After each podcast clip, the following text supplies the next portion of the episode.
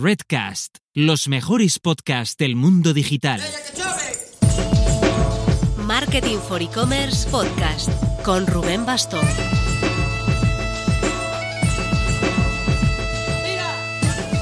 Hola marketers, hoy vengo críptico.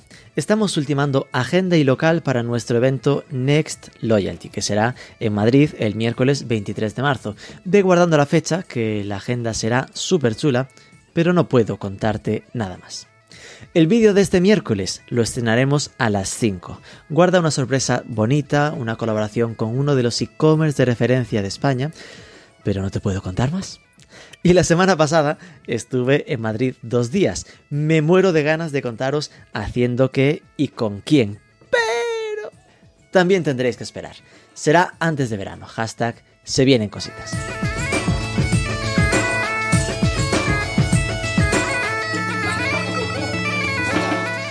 Cuando pensamos en vender en marketplaces, automáticamente lo hacemos en Amazon.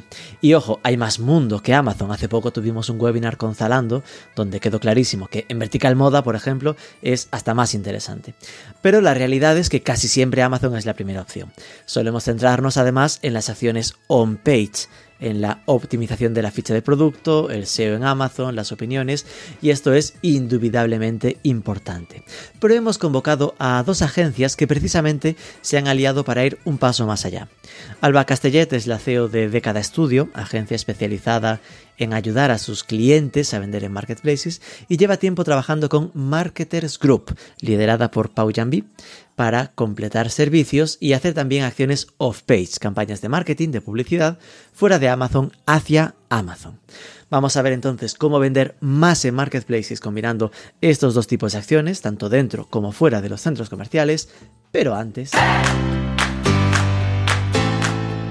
Para vender en marketplaces, sobre todo si son varios, necesitarás un buen conector de feeds como Channable o te volverás locker. Channable logra que todos los productos se presenten de forma óptima en más de 50 marketplaces con sincronización instantánea, evitando así todo riesgo de roturas de stock o historias varias.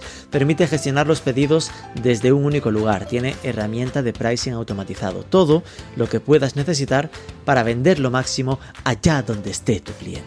Puedes probarlo gratis en chanable.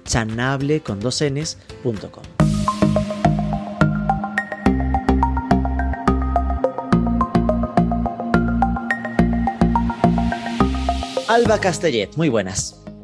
Muy buenas, Rubén, ¿qué tal? Y Pau Jambi, muy buenas. Hola Rubén, ¿cómo estás? Bueno, creo que aquí no tendremos problemas en distinguir quién es la voz de cada uno, pero eh, vamos a primero presentarnos un poquito para que les vaya sonando a quienes escuchen. Empezamos por ti, Alba, eres la CEO y cofundadora de Década Studio. Cuéntanos un poco de qué va esta agencia de Década Studio, a qué os dedicáis. Bueno, Rubén, pues es muy sencillo. Eh, Década Studio es una agencia especializada en gestión de marketplaces. Somos una de las agencias con más certificaciones en el área de marketplaces. Pertenecemos a la red de proveedores de Amazon, tenemos todas las certificaciones de Amazon y al final pues ayudamos a tanto fabricantes, distribuidores como marcas a hacer crecer su negocio a través de marketplaces. ¿Cuándo empezasteis? ¿Desde cuándo estáis eh, dedicados a esto? Llevamos ya más de tres años. Y Pau, tú eres el CEO de Marketers Group. A priori, por lo que veo, pues una agencia más normal, eh, más estándar digital. Cuéntanos un poco cuál, eh, a qué os dedicáis y cuál es vuestra historia. Sí, nosotros tenemos servicios un poquito más, eh, bueno, iba a decir consolidados, pero no, no sería tampoco la, palabra. Nosotros principalmente nos dedicamos a temas de, de SEO y performance marketing. ¿no? Principalmente nos dedicamos a la activación de tráfico para generación de leads y ventas en plataformas digitales. ¿Y de cuántos sois? ¿Desde qué año trabajáis en esto? Pues mira, hay dos fases. Una fase inicial cuando empecé yo como consultor pues solo y, luego pues fue, fue creciendo. Ahora somos 14 personas aproximadamente. Sí, 14 porque siempre baila una arriba, una abajo, eh, más o menos, pero 14. Y llevamos pues como agencia ya ya apuesta pues siete años aproximadamente. Siete y, luego dos, dos como estuve yo como consultor solo. Y en vuestro caso, eh, Alba, ¿cuántos sois en década? Pues más o menos como, como Pau, ahora mismo también nos encontramos en las 14 personas Y sí que es verdad que este, este mes entrarán dos personas nuevas, con lo cual entra entre 14 y 15 personas. Estamos aquí para hablar de marketplaces. Estáis aquí, entre otras cosas, porque eh, allá por noviembre publicamos una noticia eh, de, como que uníais fuerzas, ¿no? Es decir, que nos pareció llamativo que de cada estudio, pues una agencia especializada de marketplaces, Market es una agencia más digital, eh, habitual, eh, se juntaba un poco para, para reforzarse, ¿no? Entiendo que en aquel momento, por lo que leía, era más marketers, completaba los servicios que, daba década a sus clientes, ¿no? Un poco más amplios. ¿Cómo fue este camino? ¿Cómo os conocisteis? Mm, ¿Cómo surgió el amor entre vosotros? bueno, pues fue, fue curioso. Yo, yo conocí a Pau en, en Inesdi, en una open class que, que iba a dar cuando de hecho estaba ya a punto de dar, de dar a luz, em, embarazada de, de, ocho meses. Y ahí empezamos Pau y Década, bueno, Marketers y Década, una, una colaboración más tradicional, eh, cliente que, con, que, contrata a otra gente pues, para algunos servicios. Mm. Y poco a poco, durante estos dos años, pues esta colaboración se, se fue consolidando. Pau también pues, vio de primera mano el trabajo que, está, que hacíamos en Década y bueno, pues propuso una colaboración un poco más profunda. Profunda, a mí me pareció entender, no sé si entre líneas, lo de que entraban como socios o no sé si es simplemente un acuerdo. Sí, ahí se tocó, se tocó sociedad, vamos a decirlo así. se, tocó sociedad, se tocaron los estatutos, vamos a decirlo así. Yo creo que fue una, una historia, yo creo que un poco de forma bastante natural, porque yo creo que Marketers entró como cliente de, de década y nosotros vimos de primera mano el, el trabajo que hacía década, ¿no? Y nosotros eh, también estábamos en Marketers en una misión de intentar enfocarnos más en la paleta de servicios, porque eh, si no llega un momento que dices que parece, parecemos la típica agencia como de 360, ¿no? Mm. Entonces esas agencias a veces son, son peligrosas, porque a veces no, no, terminas de poner foco en nada, ¿no? Y entonces nosotros nos hemos ido desprendiendo de una serie de cosas de, de, a nivel de servicios para centrarnos en los que realmente hacemos bien. Y el tema marketplace nos quedaba un poco como siempre colgando. Fuimos colaborando con décadas hasta que llegó un momento que dijimos, oye, nosotros queremos participar de esto porque hemos visto cómo trabajáis, qué hacéis y queremos estar ahí. Y, eso, y esa fue un poco la historia. Qué bueno, con lo cual hubo esa experiencia de cliente ambos, ¿no? Es decir, vosotros clientes de década, década también cliente vuestra que os pedía, que os pedía servicios y hasta al final entiendo que fue, eh, pues eso, ayudando a saber que ibais a trabajar bien juntos, podemos dar un pasito más sin, sin que nos dé mucho vértigo, ¿no? Sí, yo, yo, creo que es importante porque hay veces que te pones directamente, ¿no? Y, y no has tenido esa, ese tiempo de haber trabajado juntos antes, ¿no? Y, y, ese periodo tampoco fue, fue de un año y pico. O sea, quiero decir que hubo tiempo ahí para que pudieran surgir problemas y no los hubo y, y aquí estamos. Y ahora, allá habrá tiempo para que surjan problemas. De momento, de momento vamos bien. Claro, yo supongo que una de las cosas que tendréis que tener más claras estará en, en el dónde está el límite, ¿no? Porque al final podría pasar perfecta, ¿sabes? Esas zonas de sombra, y ahora entraremos un poco a ver eh, cómo va todo esto, ¿no? Pero entiendo que zonas de sombra, ¿qué podría ser? ¿Quién se encarga de contratar publicidad en Amazon? ¿La agencia especializada en Amazon, que es década, o la agencia especializada en medios, que es eh, marketers, ¿no? Supongo que ahí habréis marcado unas líneas, ¿no? De, de quién es cada cosa, ¿no? ¿Dónde, dónde lo habéis puesto? pues es, es, muy sencillo, Rubén, y eso también nos ha dado a nosotros, a década, también opción de definirnos mucho más, y como te decía, una agencia especializada únicamente en gestión de marketplaces y todo lo que tenga que ver eh, dentro del marketplace pasa por década. Luego entra una parte muy interesante de la colaboración con, con marketers, que es activar estas palancas de crecimiento fuera de los marketplaces gracias a todo el expertise que tienen ellos. Esto entonces me quedo más o menos simplificando con que lo de dentro de marketplaces de década, lo de fuera de marketers. Exactamente. Bien, así, así es. Es una línea muy clara. bueno, bueno, siempre se puede rascar, ¿eh? porque lo que invierto en publicidad en Amazon, pero es para meter eh, en socios de Amazon de fuera de Amazon, entiendo que eso ya es de década porque ya se mete en Amazon y sigue en vuestro terreno, ¿no? Uh -huh. Bien, entonces ya clarísimo. Lo de dentro de uno, lo de fuera de otro. Perfecto. Bueno, vamos entonces a meternos en el, en el asunto, ¿no? Porque al final esto de marketplaces avanza tan, tan rápido que siempre es bueno rejuvenecer un poco estas conversaciones para ver cómo está el estado de la cuestión, ¿no?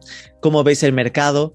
Eh, si lo veis ya maduro, si aún lo consideráis algo incipiente que está eh, por, por cambiar muy rápido en estos meses que entran. Empezamos ahí por la super experta, Alba. Eh, bueno, pues como, como ya habrás visto tú también, Rubén, eh, pues Amazon está, está un, fire, por decirlo de, de alguna forma. Si bien es cierto que sabemos que toda, en el 2020, con todo lo de la pandemia, pues el e-commerce tuvo un gran acelerón, aceleró hasta 10 años en los meses de la pandemia y Amazon obviamente pues tuvo mucho, gran parte de, culpa, por decirlo de alguna forma, de, este crecimiento. ¿no? Y si bien es cierto que en respecto a 2021-2020 ha habido un poco de, freno, en este crecimiento tan abrupto que supuso la, pandemia, eh, los resultados de Amazon de, este año pues nos, nos dan un crecimiento de más del 22%. Amazon ya suma 600 billones de gross merchandise value dentro de su marketplace, que al final lo que supone es estar en el, si lo comparásemos con el PIB mundial, estaríamos hablando de la, de la economía número 37 del mundo. Con lo cual yo creo que con eso lo, lo decimos todos, los números de, de, Amazon están ahí. El mundo de los marketplaces crece día a día y tiene un rey que es Amazon, que es indiscutible. Claro, yo eso eh, lo tengo claro y es cierto que, que, es indiscutible ¿no? la importancia de Amazon. Lo que habría que pensar seguramente es esto cómo se traslada en mercados diferentes, ¿no? porque una cosa es la situación de Amazon en Estados Unidos, que es monopolio puro, es decir, es un rollo que están ahí casi pidiéndole que lo partan en dos. Y otra cosa es su posición en Europa, ¿no? Que aquí dentro de lo malo, eh, siendo muy importante y siendo el primer eh, player, pues hay como un ecosistema propio un poco más desarrollado, ¿no? Trabajáis con otros portales igualmente, ¿no? Sí, está claro que depende del mercado en el que estés trabajando, te encontrarás un player o otro. Por ejemplo, en Latinoamérica tenemos a Mercado Libre, que supera, supera Amazon y, de hecho nosotros en la agencia tenemos también consultores certificados en este marketplace. Y como tú dices, en Europa eh, tiene un ecosistema propio y también en, en Asia, donde tenemos a Alibaba y y todo su, su, séquito. En cualquier caso, aquí en, en, Europa Amazon sigue siendo el número uno, pero sí que es verdad que surgen ciertos marketplaces más locales, como puede ser Cdiscount en Francia, eh, Real en Alemania o Bol en Holanda, que también tienen su, su, propia importancia. Pero al final lo que, entonces nosotros como agencia también lo que siempre hacemos es ese análisis previo, ¿no? De a qué mercado quieres ir, qué producto quieres vender según qué mercado y siempre mm, damos la recomendación sobre cuál sería el marketplace que mejor te convendría, pues según al final a qué mercado y qué producto quieres vender. No siempre es la fórmula Amazon, Amazon para todo, pues al final también ese es nuestro valor añadido como, como agencia. Esto siempre se escucha, pero claro, desde mi mal pensamiento dirías, bueno, sí, no siempre es Amazon, siempre será Amazon más otro. no, acabará siendo... Amazon siempre está la fórmula. Claro, es decir, que difícilmente vendas lo que vendas, lo sacas de la ecuación, ¿no? Tendrá que ser algo, oye, si tengo un e-commerce especializado en piscinas, pues será Amazon más este e-commerce de este marketplace que tiene estos temas, ¿no? Pero que, pero que vamos, que Amazon no, no, nos lo sacamos de la ecuación. No, no, difícilmente. Con los números que han presentado, eh, lo decías de Estados Unidos, ¿no? También salió recientemente que el 25% del e-commerce de Estados Unidos pasa por el, negocio de marketplace de Amazon.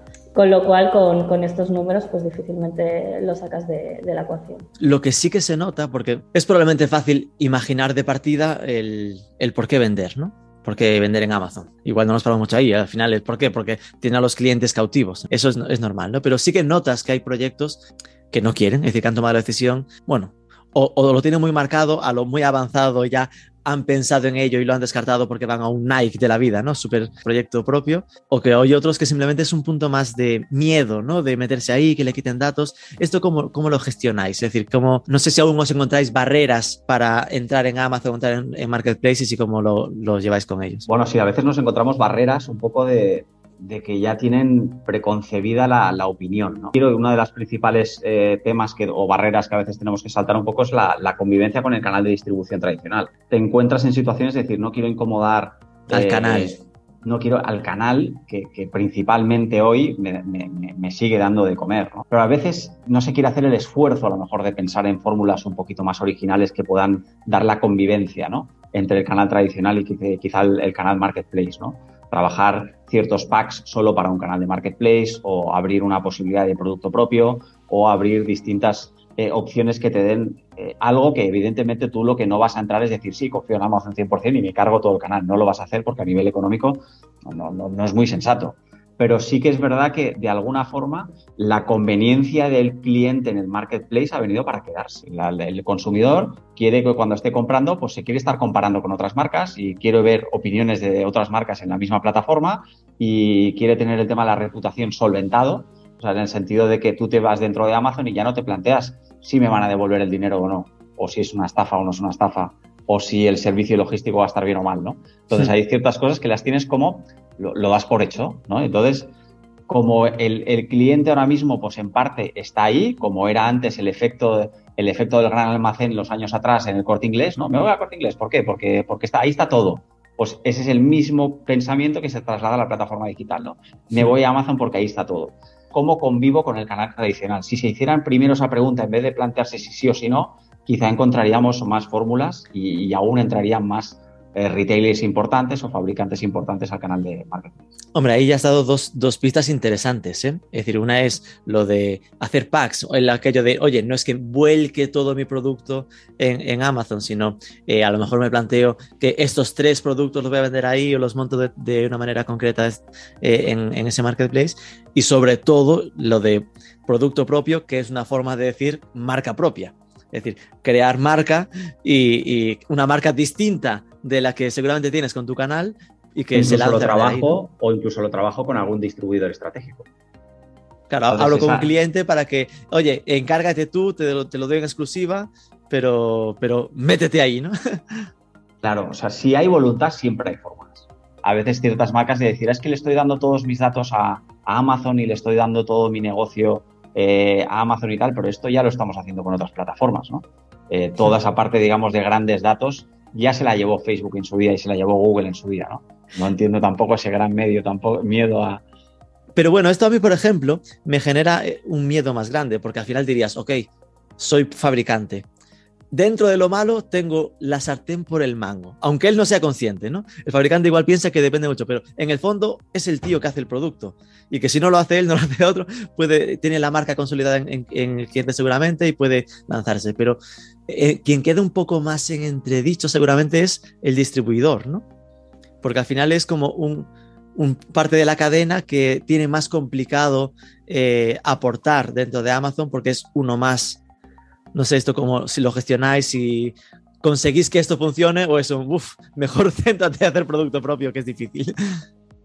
No, eh, al final lo bueno de Amazon es que es un mercado libre en ese sentido y, y Amazon pone su plataforma eh, a disposición de cualquiera de los, de los agentes dentro de la cadena de valor. O sea, nosotros hemos trabajado con fabricantes y también hemos trabajado con distribuidores y cada uno de ellos tiene sus propias herramientas para sacar ventaja dentro, dentro de Amazon. O sea, en, en, ese, en ese sentido al revés, yo creo que los distribuidores tienen una oportunidad en Amazon también porque como decíamos antes, muchos fabricantes aún tienen este bloqueante de entrar dentro del marketplace por miedo a saltar al, al, distribuidor, con lo cual hay muchas marcas, muchos fabricantes que aún no están dentro de Amazon, que probablemente el primero, o sea, la primera persona en poner el producto sea el distribuidor.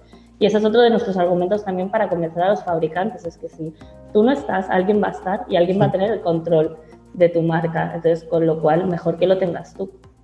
Bueno, es que igual el distribuidor también tiene, una, tiene que tener una visión de decir, bueno, si yo era bueno y porque tenía una presencia muy buena de canal retail ¿no? Y ese canal lo domino mucho porque domino el entorno, quizá te toca dominar el entorno un poquito más de Marketplace también. Y a lo mejor puede ser tu punto fuerte de aquí a futuro, ¿no? Es decir, oye, es que yo no solo trabajo market, el, retail, sino que también puedo trabajar el, canal digital muy bien, ¿no? Y quizá es un factor que, de, transformación necesaria del distribuidor para seguir aportando algo eh, valioso a la cadena, ¿no?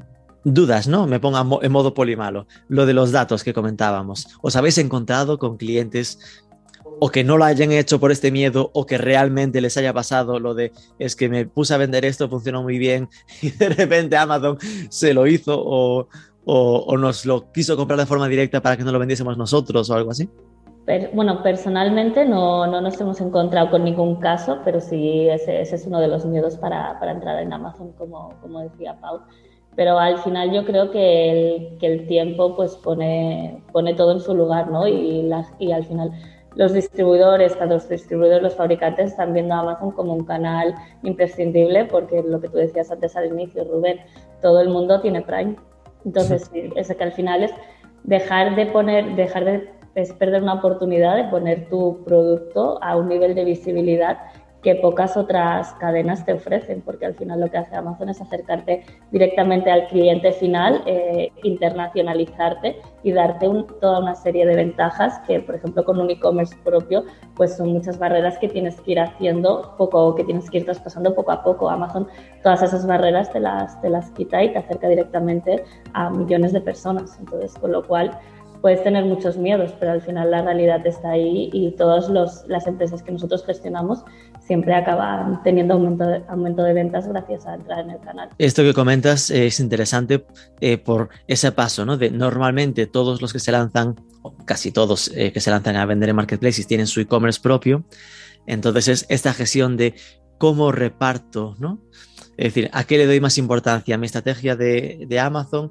¿A la venta en web? Donde dónde quiero, ¿no? Porque de hecho, eh, Pau, en vuestro caso, ¿no? Que os centráis más en, la, en, esa, en ese trabajo off-site fuera de, Amazon, ¿a dónde mando la inversión en SEM? Eh, ¿Dónde concentro el esfuerzo SEO? ¿Hacia Amazon o hacia la web? A ver, para empezar, o sea, primero hay que quitar el, el, falso mito de, y esto a veces nos lo encontramos, ¿no? De decir, no, es que, claro, si invierto tanto en Amazon, estoy canibalizando eh, las ventas de mi web. Estás atacando a consumidor que, muchas veces o compra en Amazon o no compra tu producto. O sea, quiero decir que, o lo encuentro, incremental. Entonces, ese, es el, ese, es el, punto. Estás, estás impactando a cliente que no tendrías en otro canal. Ese es el primer, el, primer, el primer foco, porque cuántas personas les falta que no es que digan, voy a buscar primero a ver dónde compro. No, hay mucha gente que ya directamente se mete en Amazon porque la búsqueda de producto, la búsqueda, digamos, del comportamiento de compra sucede dentro de Amazon. Entonces, esto ya es, un punto a tener, a tener muy en cuenta. Y entonces, ese, ese es el primer, el primer foco que tenemos que sacar. Y luego está mucho en los números. Que dices, ya, pero es que Amazon se lleva parte del pastel en comisiones y demás. Sí, Amazon se lo cobra. Pero hay un punto donde la gente no suele pensar, ¿no? De decir, ya, pero es que las comisiones de Amazon se comen el margen. Ya, pero tu ratio de conversión de la web versus el ratio de conversión que tiene Amazon, también hay una parte del pastel que ahí se pierde. Si yo convierto en mi web al 0,8 y luego me voy a Amazon y a lo mejor en esa ficha de Amazon convierto al 2,2, pues luego tengo que hacer los numeritos de inicio a fin en los dos canales. Y a lo mejor lo que me estoy pensando que me va a rentabilidad, a lo mejor es al revés. Entonces, no digo que siempre gane Amazon, ¿eh? pero hay veces que nos pensamos que siempre va a ganar la web y a lo mejor no. Vale, lo que estábamos poniendo aquí sobre la mesa, me gusta, es a lo mejor en igualdad de inversión, en plan de tengo 10.000 euros para meter en marketing. Lo normal es que la gente piense, lo mando a mi web porque tengo más margen en mi web. Y tú dices, Ojo, porque tienes más margen, pero la rata de conversión es menor. A lo mejor mandas esos 10.000 euros y aunque pierdes un 15%, 16, 20 de margen de ese comercial que te vende el producto, que es Amazon, como vendes a un porcentaje mayor, es decir, te compensa mover ese tráfico para allá porque convierte mejor, ¿no? Vendes más al final. Claro, es un tema de métricas. la, cuestión, el, buen gestor en este caso, pues le da las mismas oportunidades por igual a ambos canales, luego hace sus números y determina qué le sale mejor, ¿no? Y, a partir de ahí distribuye, pero no, no preconcebidamente dice, no, ya menos aquí, ya de primeras, ¿no? Dale, dale las oportunidades y luego que el canal te dé las métricas para determinar qué sale más rentable, dónde hay más ROI. Y esto, en vuestra experiencia, ¿qué acaba siendo? Lo más probable supongo que será él, le dedico un poco a cada, pero después de medir esto habéis notado eh, que vaya por verticales, por, por sectores o lo que sea, que en algunos casos les funcione mejor su propia web y en otros acaben diciendo, no, no,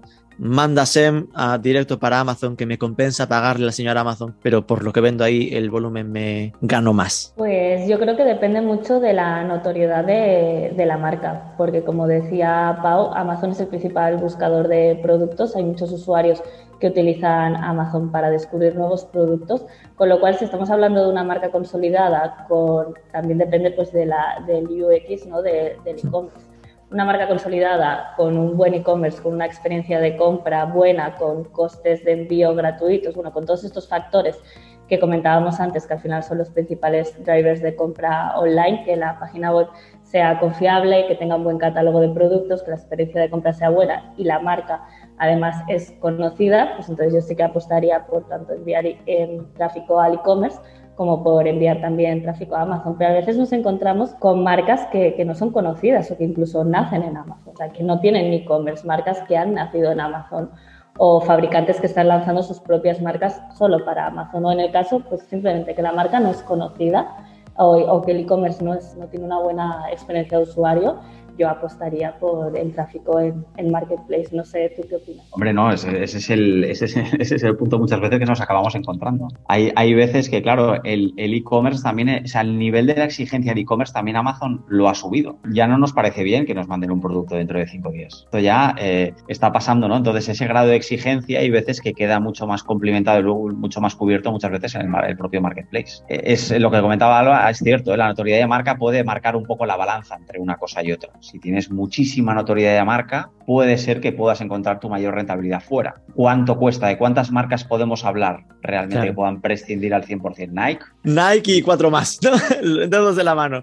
Perfecto, lo podrás hacer, pero no hay tantas que, puedan permitirse eso. Entonces, ahí, de ahí viene la reflexión a, tomar. Esto nos pone eh, que, el criterio básico sería, no te conoce nadie, o no te conoce nadie o muy poquita gente y tu web es así, así, pues igual te compensa mandarlo directamente a Amazon porque lo que te garantiza es una, conversión más alta. Llega a un entorno en el que la gente eh, ya está acostumbrada, conoce no sé qué, no tiene reservas, ya tiene ese sello de confianza que te da Amazon automáticamente de, que si me va mal, lo, pido que lo devuelvo y no tengo problemas, ¿no? Si no quedas satisfecho, devolvemos el dinero, es Amazon a día de hoy. Y solo si eres una web o que ya es muy conocida, una marca, o que va a invertir para serlo, es decir, que va a gastarse pasta, pasta, pasta para, para tener notoriedad y que al llegar a la web convierta fuerte, podría compensarle.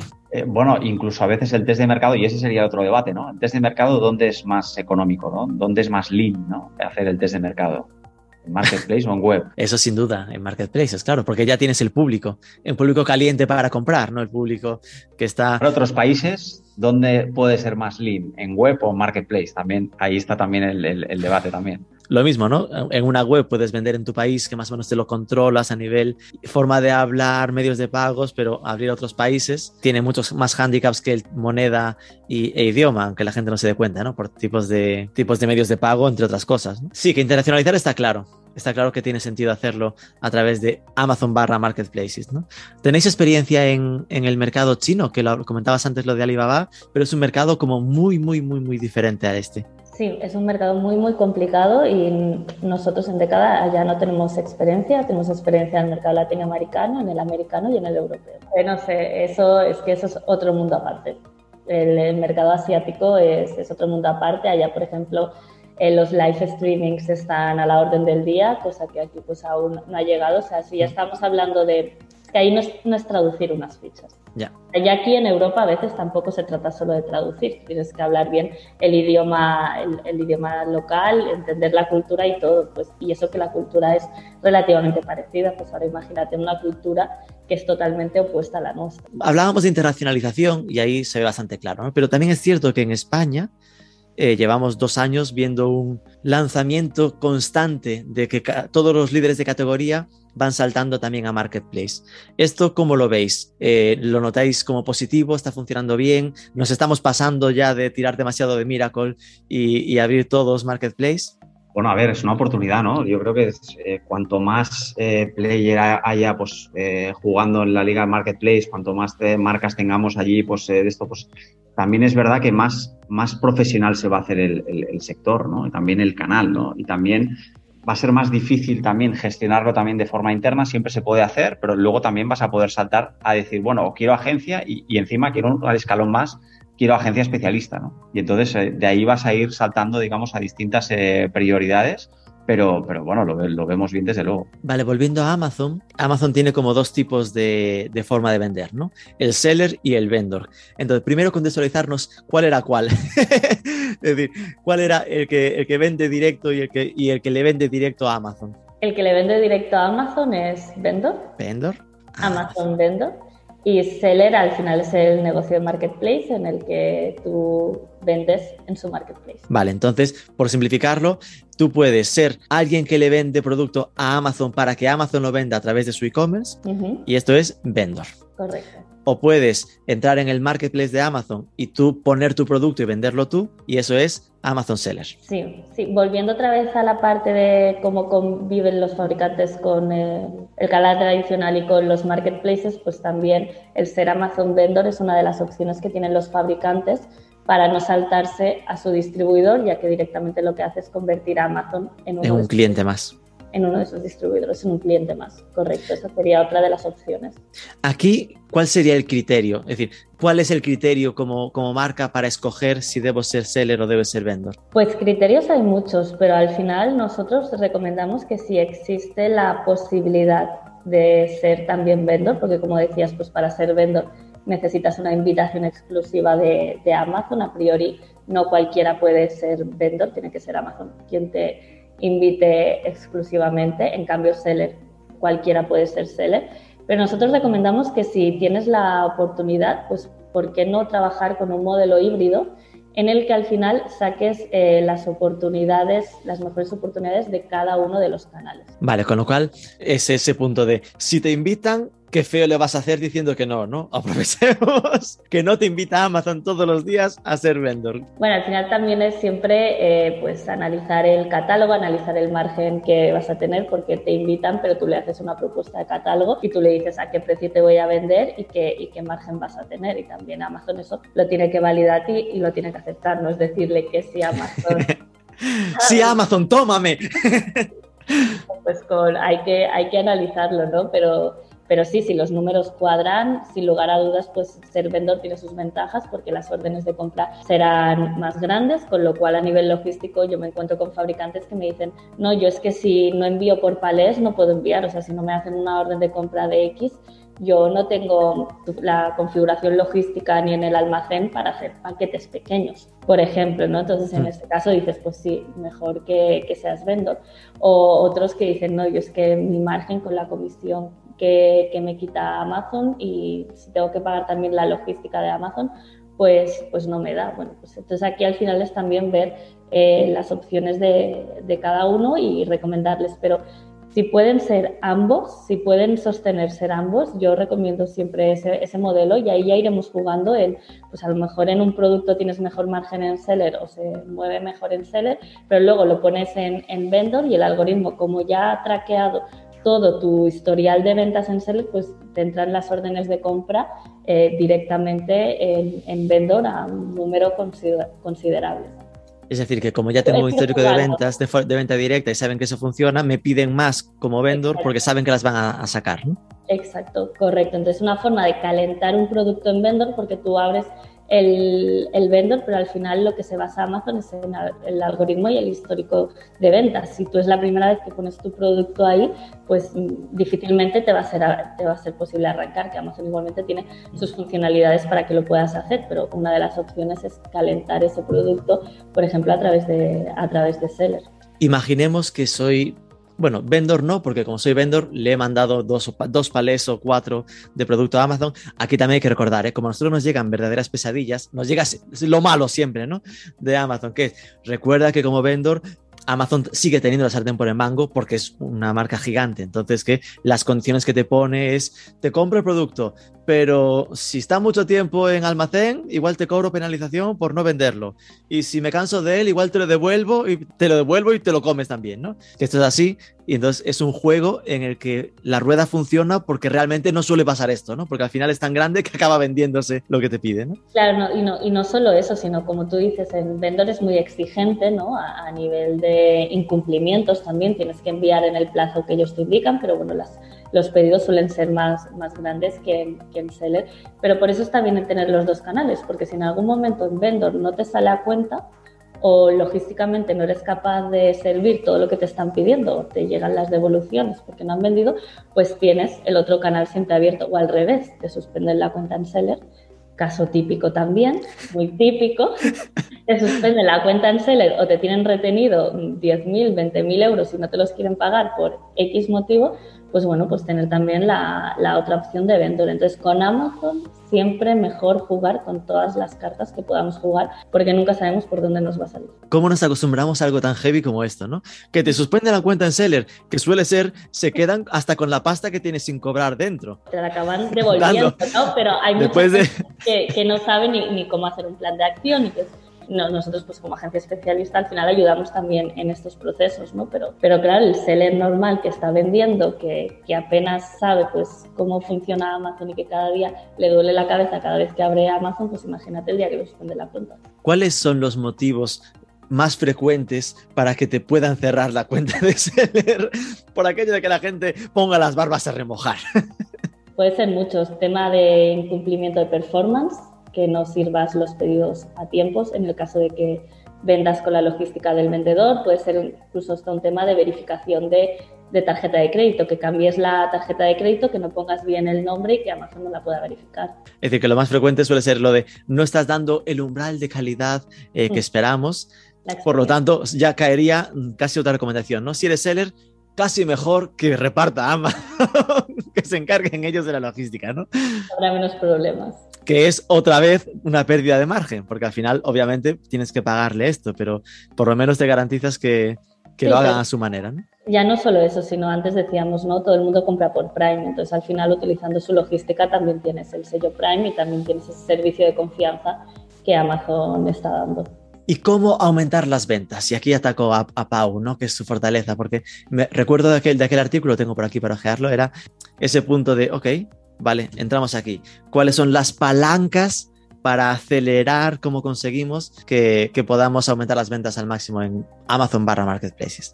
A ver, aquí también hay que hacer eh, pedagogía sobre, sobre el tema, pero yo creo que si hacemos un, símil, ¿no? O sea, un un paralelismo rápido, ¿no? Con la parte de Google, ¿no? Cuando tú te vas a Google, pues eh, puedes posicionar por SEO y puedes hacer campañas por SEM, ¿no? O sea, puedes hacer posicionamiento orgánico donde no pagas y también campañas, digamos, de, de Google Ads donde tú pagas por ciertas palabras clave y tal. Cuando traspasas esto a Amazon, pues es eh, parecido en ciertas partes. Tú puedes, evidentemente, tú subes tu listing, subes tus fichas y entonces ahí el cómo trabajes esa ficha, eh, evidentemente te da cierto posicionamiento, ¿no? Y aquí ya pues es evidentemente, cómo posicionas tus fichas en base a unas keywords, cómo trabajas, digamos, la experiencia en la ficha. Hay una parte muy importante que, en década pues, se trabaja muy bien, que es la parte de los visuales, ¿no? O sea, cómo haces los visuales adaptados, ¿no? Cómo haces el que se le llama como el e-packaging, ¿no? Como el packaging visual, ¿no? De, cómo sería una ficha de, de, Amazon, ¿no? Pues esto, los visuales también. La parte reputacional de la ficha, ¿no? Cómo haces la parte de las reviews, cómo lo trabajas, eh, si das servicio de las preguntas y respuestas de la propia ficha, ¿no? Te preguntan algo, respuesta, rápido, la experiencia es buena, luego pues pides opinión a los clientes y pues te dan una review eh, positiva. Luego tienes toda la parte, digamos, publicitaria dentro de Amazon, donde pues tienes toda la parte, digamos, de productos sponsorizados, ¿no? Sponsor products, toda la parte de, display, ¿no? Dentro de, del propio Amazon, digo, o tienes la parte, digamos, orgánica y la parte pagada, ¿no? Este serían como dos palancas. Y luego la parte, digamos, de fuera de Amazon, que es la parte, digamos, donde nosotros estamos tratando de cerrar el círculo, ¿no? Porque hay muchas personas que también hay un falso mito de que decir, oye, tú tienes mucho trabajo al principio, me haces el setup de la cuenta, me subes las fichas, cuando ya las tienes optimizadas, ¿tú qué haces? ¿Para qué me cobras? Bueno, claro, ¿para qué me cobras? Y una vez, para gestionarte todas las posibles eh, casuísticas que puedas tener con Amazon. Que esto ya pero luego por fuera de Amazon puedes hacer muchísimas más cosas. Puedes hacer campañas de Google Shopping, ¿vale? Donde eh, búsqueda intencionada sobre cierto producto. Puedes hacer display para hacer awareness de, de ciertos eh, productos también. Eh, luego también el algoritmo de Amazon es muy agradecido cuando le rediriges tráfico externo. A Amazon le encanta que le traigas compradores de fuera de Amazon para que compren dentro de Amazon. Pues Amazon con eso eh, es feliz, ¿no? Porque, porque es decir, yo ya tengo muchos compradores, pues si encima me traen de fuera, pues eh, mejor, ¿no? Y el, algoritmo es agradecido con eso. Entonces, todo lo que sean eh, link building bien hecho desde fuera hacia las fichas de Amazon. Es, es posicionar blogs de nicho o, contenidos de nicho de ciertos productos o recomendaciones de productos o sobre tema de awareness sobre nuevos productos en, en, en, Google, pues también, notas de prensa también, incluso levantar bases de datos de, de, email para luego hacer recomendaciones de ciertos productos, que también todo va a Amazon, evidentemente, o Marketplace. Todo ese, toda esa parte del algoritmo es, es es muy agradecida con eso, ¿no? Entonces, cuando tú cierras todo el círculo y dices, no, no, es que mi trabajo no termina aquí, en optimizarte bien la ficha, hacerte buenas campañas dentro de Amazon, sino que yo me voy por fuera a cerrar el círculo y a llevarte tráfico relevante para que tenga buen ratio de conversión, el algoritmo de Amazon lo pesque y me posicione mejor. Entiendo que al final la gran batalla dentro de Amazon está en conseguir el buy box, ¿no? El botón de comprar, que para conseguir el botón de comprar tienes que ser ese posición 1 de Amazon, ¿no? En ese equivalente del SEO y que para eh, que el algoritmo de Amazon te respete, no solo vale como podíamos entender que, pasa en Google, ¿no? Que tengas no solo el tráfico, no solo los enlaces, sino que Google, eh, Amazon directamente va a valorar ese conversion rate que tú mencionabas, es decir, que el tráfico que venga compre y si ve que hay un buen porcentaje significa que debes estar teniendo una buena información, unos buenos visuales, un buen precio, relación, calidad, precio, bla, bla, y que después haya también ese factor reviews, ¿no? Es decir, que todo esto va en el pack. Para esto, por, ir despiezando, despiezando ¿eh? lo que me acabas de comentar. Decías los visuales. Alba, visuales son estrictamente esas, las fichas de, es decir, las fotos de producto de arriba, para entendernos dónde está, o también eso que a veces estás bajando y te encuentras como cuatro o cinco scrolls de imágenes más explicativas. ¿Eso es algo que puede hacer cualquiera y solo hacen los que lo hacen bien? ¿O realmente es algo que a lo mejor solo pueden hacer las grandes marcas si tienen un permiso especial? Em, bueno, los visuales, como decía Pau, efectivamente son las, las imágenes. Eh, en este caso, lo que él comentaba es que la imagen principal siempre la trabajamos con el packaging diferente al resto de, de canales, muy especificado para, para, Amazon. Y lo que tú comentas de eso, del scroll down, es el contenido a plus, que efectivamente pues no todas las marcas pueden hacerlo o no todos los agentes que están en Amazon pueden hacerlo, solo aquellos que tengan el registro de la marca. Amigo, vale. Es decir, por eso es algo que a lo mejor vas a Samsung y sí que tiene como, aparte de las fotos de la parte de arriba, por seguir con, con, esa forma sencilla de decirlo, vas para abajo y tiene como más imágenes, como más enriquecidas, ¿no? Sí. Y ahí entiendo que intentáis meter vídeo en esa parte o es algo que, que no notáis que cambie la aguja a nivel de conversión. Bueno, es que en esa parte en particular, solo los que tengan acceso a un, esto se llama contenido a plus, ¿no? Pues solo los que tengan acceso a un contenido a plus premium pueden tener vídeo. Ah, ya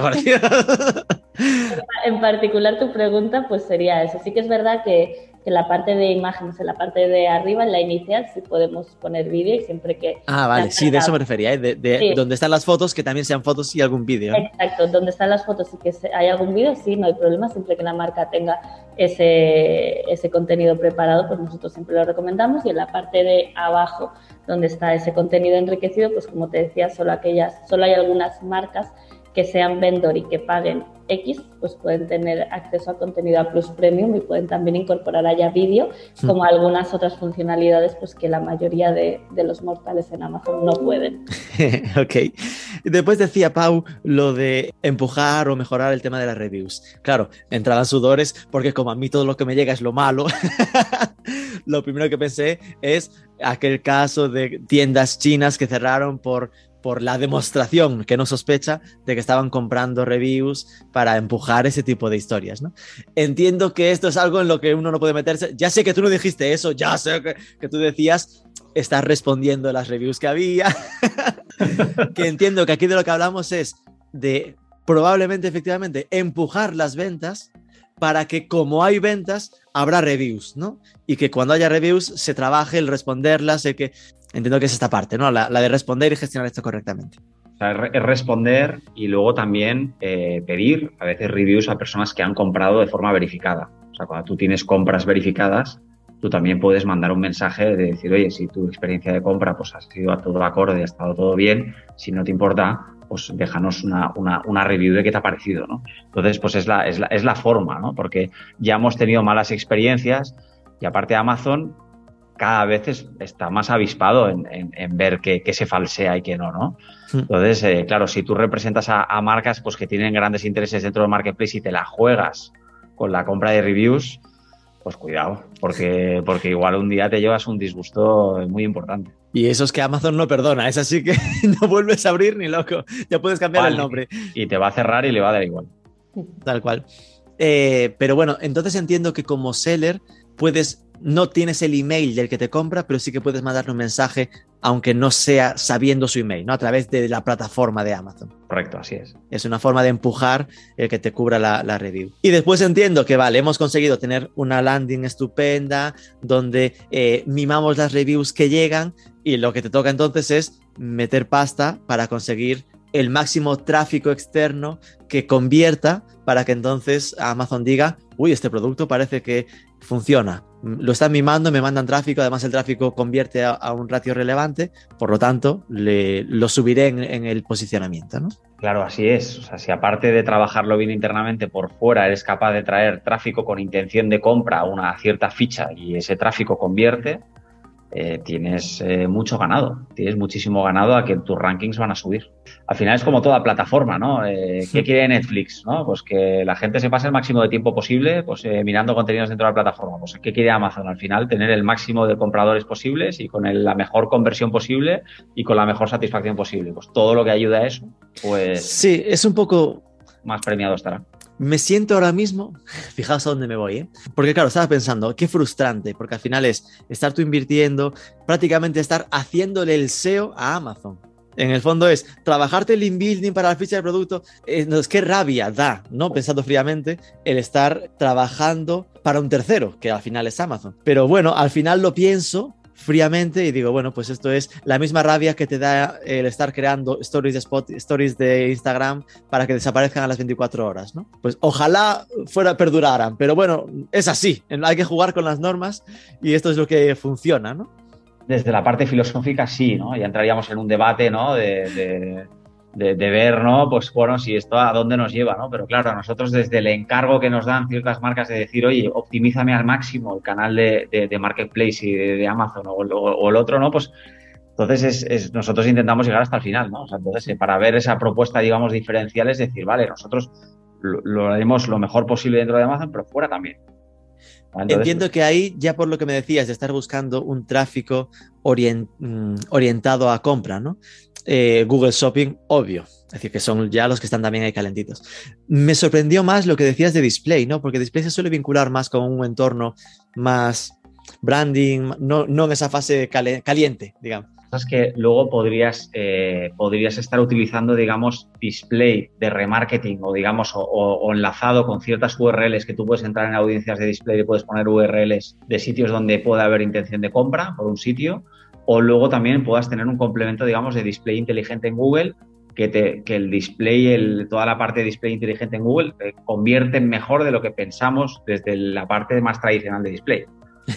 vale, por traducir, esto sería, aunque estamos acostumbrados a que los banners eh, son solo de branding, ahora ya hay fórmulas pues de las de retargeting dentro de las audiencias de Google Ads o las de los smart, eh, smart campaigns de Google, que aunque son en formato banner son bastante optimizadas, aunque no sepas cómo, porque se las hace Google a su historia, tú le dices Google, quiero esto, y ya Google se encarga de, conseguirlo y que funciona bastante bien, por lo que dices.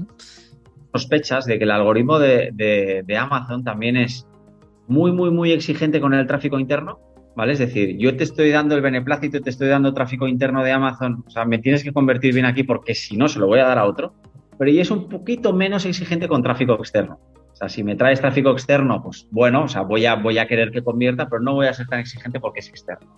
Entonces, ¿lo podemos corroborar científicamente? No. ¿Que tenemos la sospecha? Sí. Es decir, que bueno, que total viene de fuera, pues al menos, aunque no convierta, alguien que tiene la oportunidad de ver otro producto, de empezar a, a menearse por aquí dentro, ¿no? Incluso cuando tú le traes tráfico externo, Amazon tiene su propia publicidad externa. Sí. Que claro, entonces, claro, solo que le sirva también para poder hacer estrategias de retargeting por su cuenta, ya le vale. Es que en el fondo podrías llegar a competir con la propia de Amazon, ¿no? Estar haciendo eh, pujas con él. Claro, entonces, o sea, evidentemente, si tú le mandas tráfico muy malo, donde hay un rebote muy alto y demás, pues esto al final no te va a ayudar, ¿no? Pero si en ese, en ese caso, si, si tiene que ver y evidentemente hay una navegación mínimamente buena, ya te puede servir. ¿Qué es un buen conversion rate dentro de Amazon? Digo porque en su momento mencionaste un 2,2. No sé si esto era una media de mercado que tienes en la cabeza. Sé que me vas a decir que depende de la marca, de lo conocida que sea, del vertical, pero si e, en e-commerce tradicional, ¿no? Podemos pensar que entre un 1 y 1,5 suele ser el estándar por España. En Amazon, en fichas de producto, ¿dónde diríais por aquí suele moverse? Uf, esta es difícil. ¿eh? qué dura, ¿eh? es tirarse a una piscina.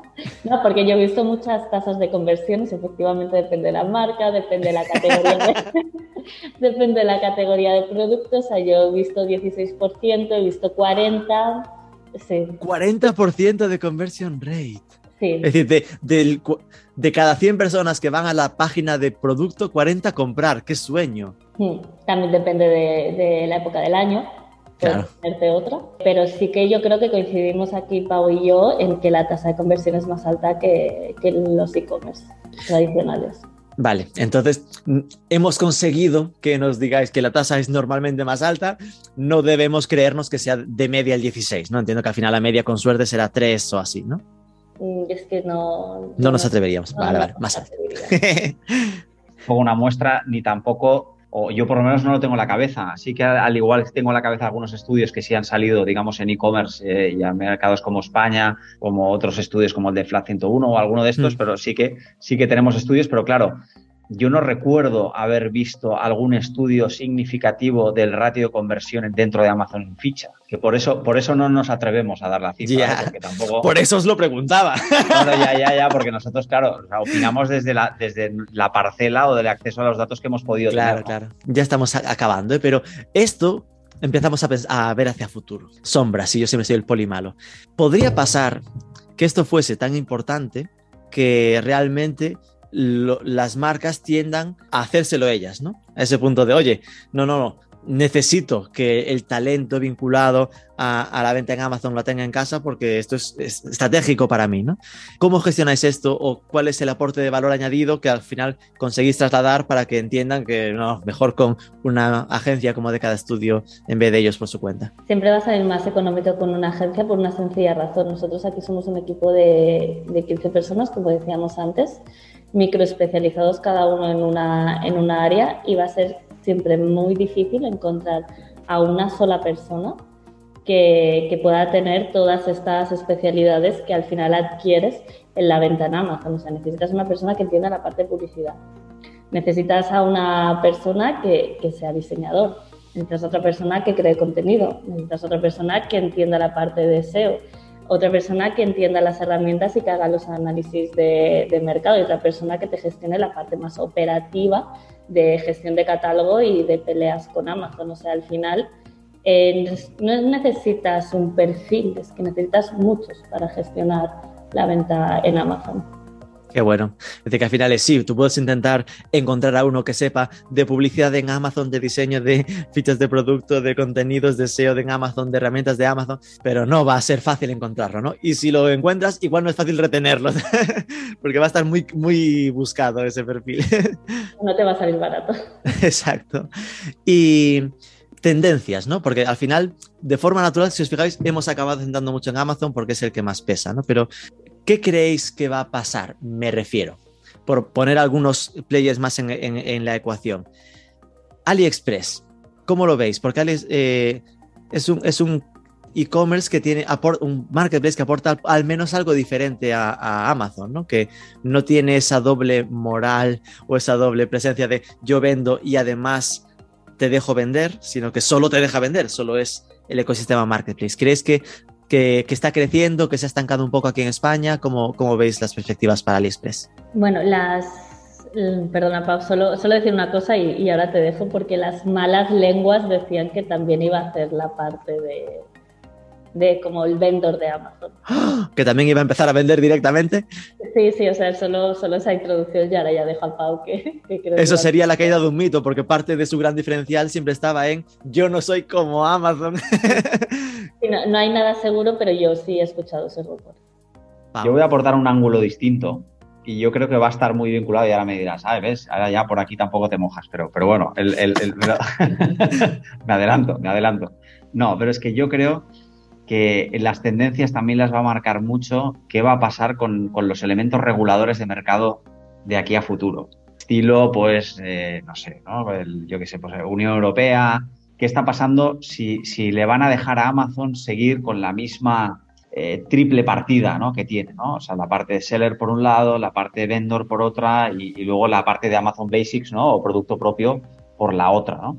Entonces, Eh, depende si, si más adelante, pues en algún momento hay alguna sentencia dura con eh, todos los temas de competencia desleal o si va, a haber fragmentación del negocio pues en Estados Unidos o si va a haber todo esto, yo creo que es donde va, le va a dar la oportunidad a otros players. Si, si no hay esa parte regulatoria, eh, creo que el grueso va a seguir siendo de, Amazon y luego va a haber otras parcelas pequeñas dominadas por marketplaces de segundo nivel. Pero no veo un segundo Amazon al primer nivel como Amazon, ¿no? O, sea, o por lo menos no lo veo eh, exceptuando todo el ecosistema chino, ¿eh?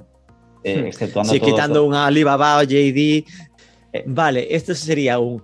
dependemos de que del no aburrirnos. ¿eh? Hay que estar atento a las noticias porque igual de repente la Unión Europea prohíbe a Amazon funcionar como tal y los obliga a que para estar aquí tengan que partirse en dos, o lo que comentábamos, o que lo haga Estados Unidos, que sería donde realmente le hiciese pupa, o si no, que está claro que por ahora eh, su distancia es demasiado grande. ¿no?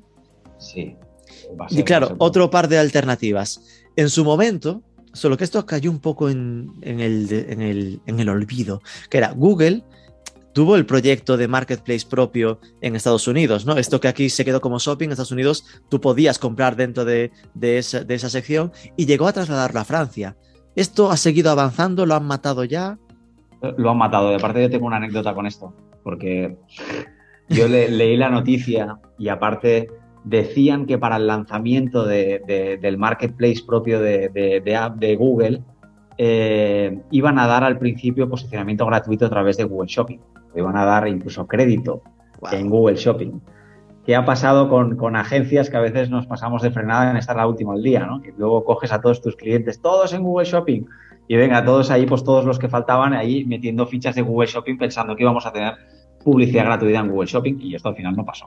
Claro. Y entonces ya pues eh, ahí hubo, eh, digamos, mano de obra puesta en algo que al final no cristalizó, ¿no? Y yo recuerdo tener reuniones de decir, oye, aquí vamos a tener, porque va a caer la alternativa, ya están probando. Ya está en Francia, el año que viene viene. y parecía, y parecía, ¿eh? Pero esto ya solo el propio Google sabrá decir, ¿no? Pero yo creo que, que, la búsqueda, digamos, de compra de productos se la, se, la llevó Amazon y, ya no parece que esté de retorno.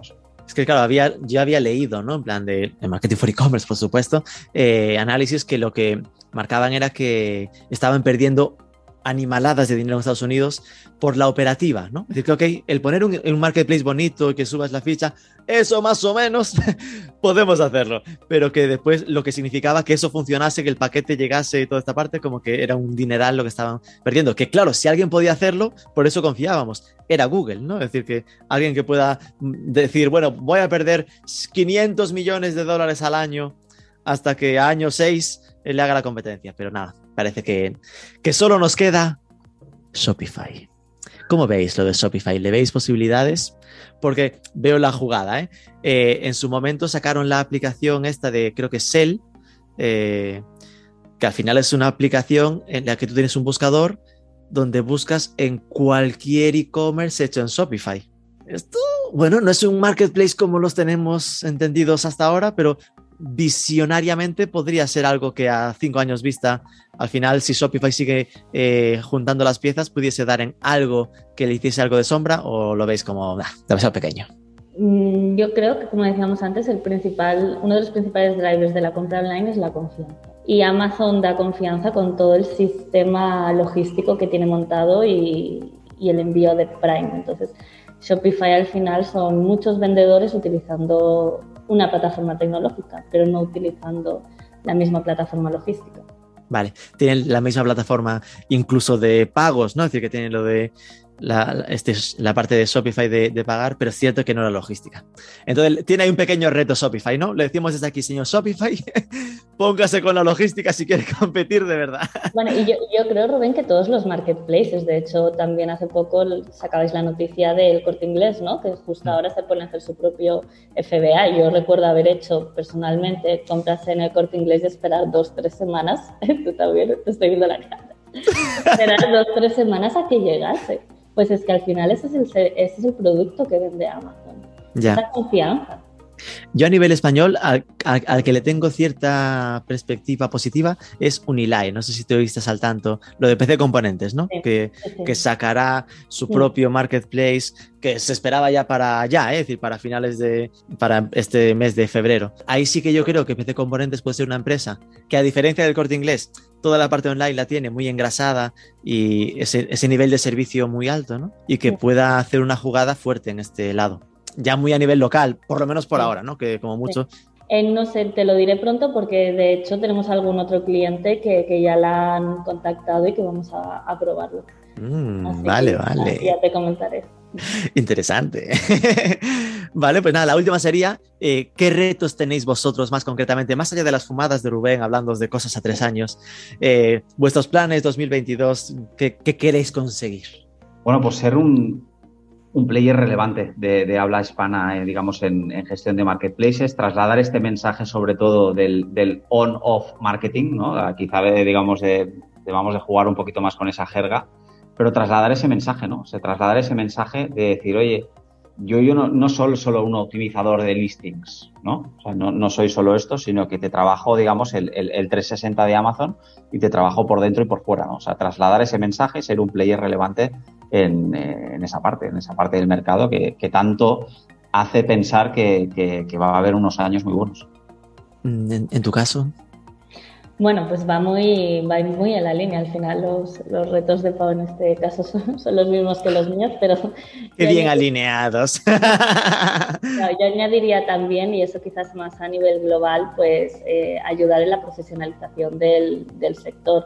Por poner solo un ejemplo, em, va a haber el primer em, evento de Amazon en España en el, en el e-show, tanto en Barcelona como en Madrid, y eso es algo que, que, hasta ahora no se había visto. Este mismo evento fue virtual no hace, no hace mucho, pero será el primer evento donde se habla de Amazon a nivel de conferencias, ponencias, donde hay un espacio físico donde la gente se reúne. Entonces, bueno, pues nosotros pues ayudaremos en todo lo que podamos en la profesionalización de, del sector en el que hoy en día estamos. Perfecto. Pues espera que reviso vuestros apellidos, que me quedo con Alba y Pau, eso queda poco. Pues Pau Jambi de Marketers Group, Alba Castellet de Decada Studio, muchísimas gracias por ayudarnos a tener un poquito más de luz sobre estos temas tan incipientes, potentes de marketplaces y muchísima suerte en todos estos retos que tenéis para el futuro. Un abrazo. Gracias, Rubén. Gracias, Rubén.